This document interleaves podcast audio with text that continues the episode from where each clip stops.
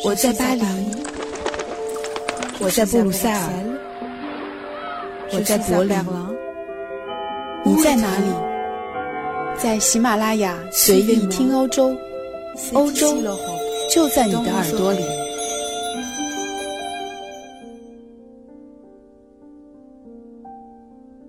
大家好，我是胡一翰，是一名住在巴黎、走遍欧洲的电视记者和主持人。一直以来，我都是和摄像机做搭档，通过镜头来给大家说故事。今天是我第一次尝试音频的制作，就像是开始探索声音能够给我们带来的想象空间，探索那种画面达不到的意境。我很期待能够从喜马拉雅 FM 这个平台出发，开启我和大家沟通的另一种方式。今天的第一期话题，我想和大家聊一聊目前欧洲的反恐形势和最近大家来欧洲旅游需要注意的安全问题。谈到这个反恐的话题，我想先和大家分享我第一次乘坐直升飞机的经历。去年六月，我们去德国巴伐利亚州的小镇埃尔茂报道七国集团首脑峰会。这个会议呢，是西方最主要的工业发达国家的首脑会议。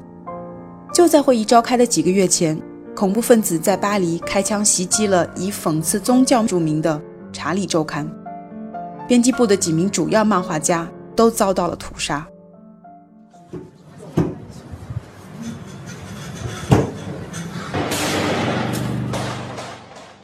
受到这个事件的影响，七国首脑峰会把安保措施的级别升至最高级，连记者所在的媒体中心也被安排在了离会址十八公里开外的地方。我们出发去参加新闻发布会之前，被分成好几批排队等着。有一个军官模样的人对我们解释说，这次由于安全方面的顾虑，交通工具会有些麻烦。说话间，一架军绿色的美国 CH 五三已经华丽丽地停在了前方空旷的草坪上。我们迎着巨大的气流钻进了直升机的肚膛里，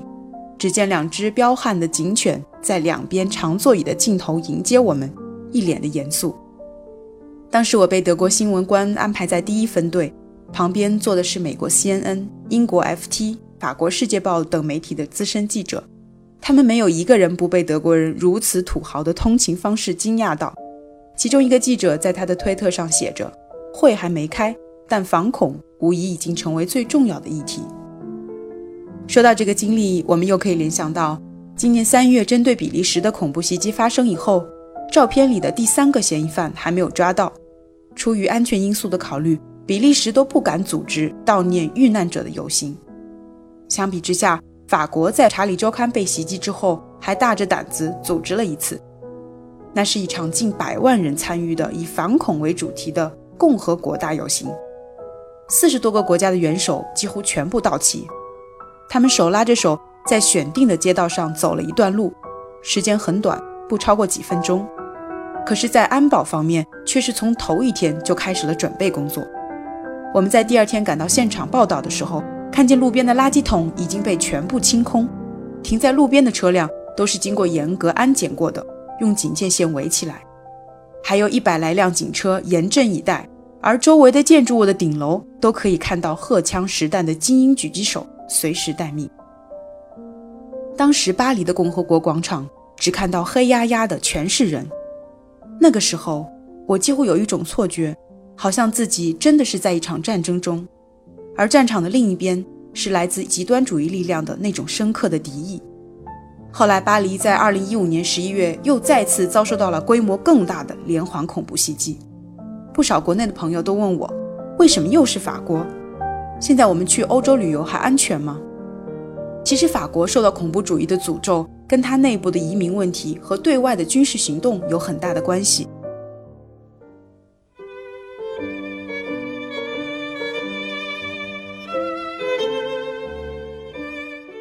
法国因为历史殖民的原因，在上世纪经历过好几次移民潮，而自从二战以后，法国就接受了大量阿拉伯人和黑人移民，其中有相当的比例都来自西亚、北非地区的穆斯林国家。我们首先能想到的就是阿尔及利亚或者摩洛哥，这些移民的到来给法国提供了大量廉价的劳动力，也缓解了国内人口老龄化的问题，可以说为法国战后的经济恢复起到了不可估量的作用。但是这些穆斯林移民在法国的融入过程却困难重重。本土法国人把出生在阿尔及利亚的法国人叫做黑脚，后来也成为对阿尔及利亚人的蔑称。我们熟知的法国足球队曾经的领军人物齐达内，法国大作家加缪都是阿尔及利亚人的后裔。即使他们有了法国国籍，却仍然被认为是黑脚。一直到今天，同样是阿尔及利亚移民后裔的球星本泽马，即使代表法国队参赛，但是在赛场上仍然拒绝唱法国的国歌。黑脚们对自己文化归属的不认同，可见一斑。再举一个例子。我们在欧洲经常听到关于公共场合禁止戴头巾是否合理的辩论。在法国社会，共和主义的价值观一直非常的强势，它高于任何形式的宗教。所以，对于外来移民，法国一直采取的是同化的思路，对于任何宗教符号都是禁止的。但是我有一位穆斯林朋友曾经告诉我，他们的内心都并不赞同法国关于头巾的禁令，认为这是对他们宗教信仰的压制。而另一方面，穆斯林家庭的出生率普遍较高，欧洲本土人也对穆斯林人口的高速增长产生了一种本能的伊斯兰恐惧症。在法国，有阿拉伯人姓名的人在就业领域非常容易遭到拒绝，有时候出于政治利益的需要，执政党也会将失业率、高犯罪率等等社会问题归咎于伊斯兰群体，而这样做只能加深穆斯林移民被更加的边缘化趋势。如果你走进巴黎郊区的一些区域，从路边的肉店上写着的阿拉伯语，到戴头巾、穿长褂的行人，以及人们之间打交道的方式，已经完全感受不到欧洲文化的影子，俨然一座伊斯兰城市。你也几乎看不到任何西欧模样的白人。就是在像这样的区域里，在这里出生的移民后代，往往就会选择用消极或者暴力的方式来反抗社会对他们的歧视和排斥。所以，即使在本土出生，也根本谈不上归属和认同感。二零零五年著名的巴黎郊区骚乱，这些年轻人就是骚乱的主体。如今，他们已经成为恐怖组织在欧洲本土最主要的招募对象。我上面说到的社会大环境，是穆斯林中激进主义和宗教极端主义在法国社会能够滋生的温床。但是，法国之所以屡次成为恐怖组织袭击的对象，应该还是处于对法国军事行动的报复。在欧洲有一种说法，那就是恐怖分子的苍蝇策略。恐怖主义就像一只苍蝇，弱小的连掀翻一只茶杯的力量都没有，但是它却钻进了一只大象的耳朵。惊恐中的大象左摇右晃，以排山倒海的力量摧毁了一幢陶瓷做的精美房屋。我一直觉得这个比喻非常贴切。任何受到恐怖主义袭击的国家都可能是那只大象。而欧洲社会和他的生活方式，就是那幢精美脆弱的陶瓷房屋。苍蝇飞进大象的耳朵，只做了一件事：散布恐惧。由于自身受到恐怖主义，尤其是本土恐怖主义分子的威胁，法国近几年在反恐战场上就表现得非常积极，打击 IS 的力度也非常强。法国对非洲马里以及叙利亚恐怖主义发起了突击，还调派核动力航母戴高乐号。到波斯湾参与打击伊斯兰国，这些做法很明显的激起了恐怖组织的仇恨。我们注意到，去年两次袭击巴黎的几名恐怖分子头目都来自布鲁塞尔的莫伦贝克区。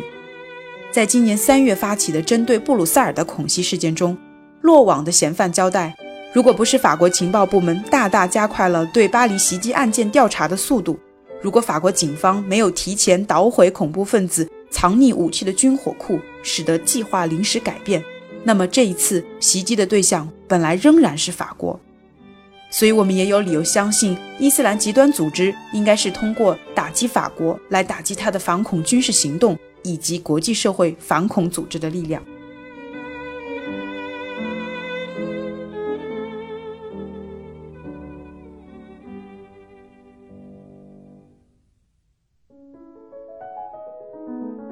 坦白来讲，一年以来对欧洲发起的几次恐怖主义袭击都是防不胜防，的确是让在欧洲生活和工作的人心有余悸。不少朋友对我说，平时坐地铁上班，在节假日去一些地标性的建筑，或者仅仅是参加人群大量聚集的活动，都会感觉到有心理阴影，行动也会更加谨慎。还有一些刚到的留学生，更是被国内的家人嘱咐没事尽量少出门。所以我相信，欧洲与穆斯林极端恐怖分子的斗争已经进入了一场持久战。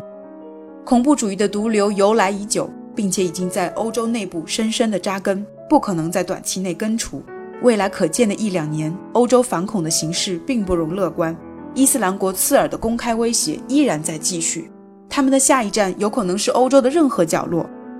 根据民意调查显示，一半以上的德国人悲观地认为德国将在一年以内遭受到袭击。他们的担忧不无根据。德国的穆斯林与主流社会的矛盾已经十分尖锐。去年，德国又接纳了大量来自叙利亚的难民，与当地的社会已经发生了多次冲突。恐怖分子似乎又在欧洲难民潮中埋入了新的火种。不过，欧洲人的生活还是会继续。如今，人们渐渐习惯了飞机场、地铁站等公共场所越来越严格的安检，也习惯了在恐怖主义对欧洲的持续威胁下，保持自己原有的生活方式，继续前行。我们也有理由相信，欧洲各国在吸取了一次次血的教训以后，在日后反恐的斗争中，理应会更有经验。欧洲成员国之间的反恐情报机构会更加紧密的合作。防止袭击再次发生。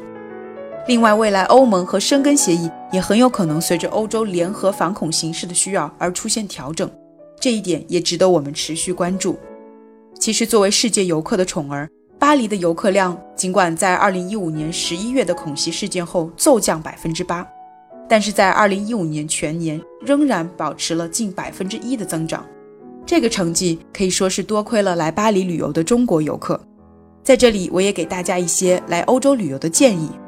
欧洲大陆反恐进入持久战，但是既来之则安之，不必过度的担忧。然而，在欧洲恐袭的阴影仍未散去，在欧洲的大城市旅游，还是尽量避免去那些缺乏组织、人群聚集的场合。未来，对于法国、西班牙、意大利南部旅游海滨城市的海滩地区，也要特别注意，因为这些地区最近已经被恐怖分子点名。以上的各地都在加强警力和安保措施。近年来，我们听到的抢劫袭击中国游客的暴力事件也屡见不鲜。如果大家来巴黎旅游，还要特别注意财产的安全。中国游客近几年来已经成为法国旅游人数最多、集体购买力最强的人群，因此也成为犯罪分子的主要目标。从法国非法偷渡进入的东欧、吉普赛、阿拉伯人比较多。如果他们行乞，那么最好避开。避免落入偷窃的圈套，在巴黎选择入住的地点也最好避开巴黎北部黑人和其他移民聚集的地区，这里也是法国警力重点部署的区域，治安比较差，有的抢劫事件甚至会公然在酒店的大堂内发生，所以建议大家选择酒店可以选择巴黎市区的市中心西边或者是南边，这里的治安环境比较好，大家也不必担心安全问题。在节目的最后，我想开辟一个小小的板块——随意说法语，和大家交流日常生活中一些实用的法语单词和句子，让欧洲的声音真正的走进你的生活。比如这一期，我们就从那些性命攸关的单词学起吧。在法国遇到麻烦需要求救，可以大声叫喊 “au secours”，“au secours”，或者 “à l'aide”，“à l'aide”。法国的全国报警电话是幺七，如果遇到偷盗或者抢劫，可以直接拨打幺七。幺七用法语说是 dix-sept，但是能够打通电话并且解释清楚情况，可能会需要比较长的时间，所以建议大家直接向就近的警察局报案。警察用法语说是 la police，la police。